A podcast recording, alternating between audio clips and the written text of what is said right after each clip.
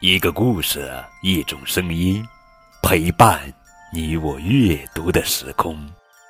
亲爱的宝贝，这里是荔枝 FM 九五二零零九绘本故事台，我是高个子叔叔。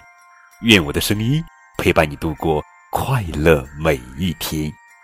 今天呀，高个子叔叔要讲的绘本故事名字叫做《亲爱的胡尔达》。世界很大，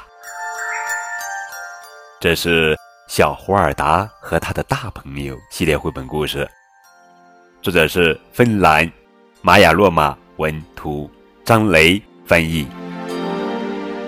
胡尔达和雅尔马瑞在收拾行李，雅尔马瑞把衣物装进大旅行箱里，胡尔达把收音机。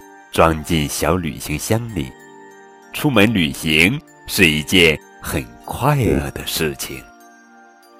滴滴滴滴，雅尔马瑞按响了汽车喇叭，转了转大方向盘。嘟嘟嘟嘟，沃尔达喊道，转动了小方向盘。他们两个都小心翼翼地驾驶着，怕撞到路上的小猫。雅尔马瑞。让胡尔达按一按机器售票员贝德的鼻子，从贝德的嘴里跳出了一张小票。贝德说：“欢迎您来机场。”亚尔马瑞告诉胡尔达：“我们得马上赶到十号登机口。”不过，胡尔达会不会走错了路呢？不好，胡尔达坐着扶梯走了。坐扶梯倒是很好玩。胡尔达已经可以一个人旅行了，他向雅尔马瑞挥挥手说：“再见，再见。”胡尔达已经走远了，快跑啊，雅尔马瑞，快跑！哎呀呀呀呀呀呀！胡尔达和机长可不会等迟到的雅尔马瑞。上了飞机后，总算可以放松放松了。胡尔达让雅尔马瑞把他的面包也一同吃了。因为他现在没时间吃面包，他在玩空姐给他送来的填色书和水彩笔。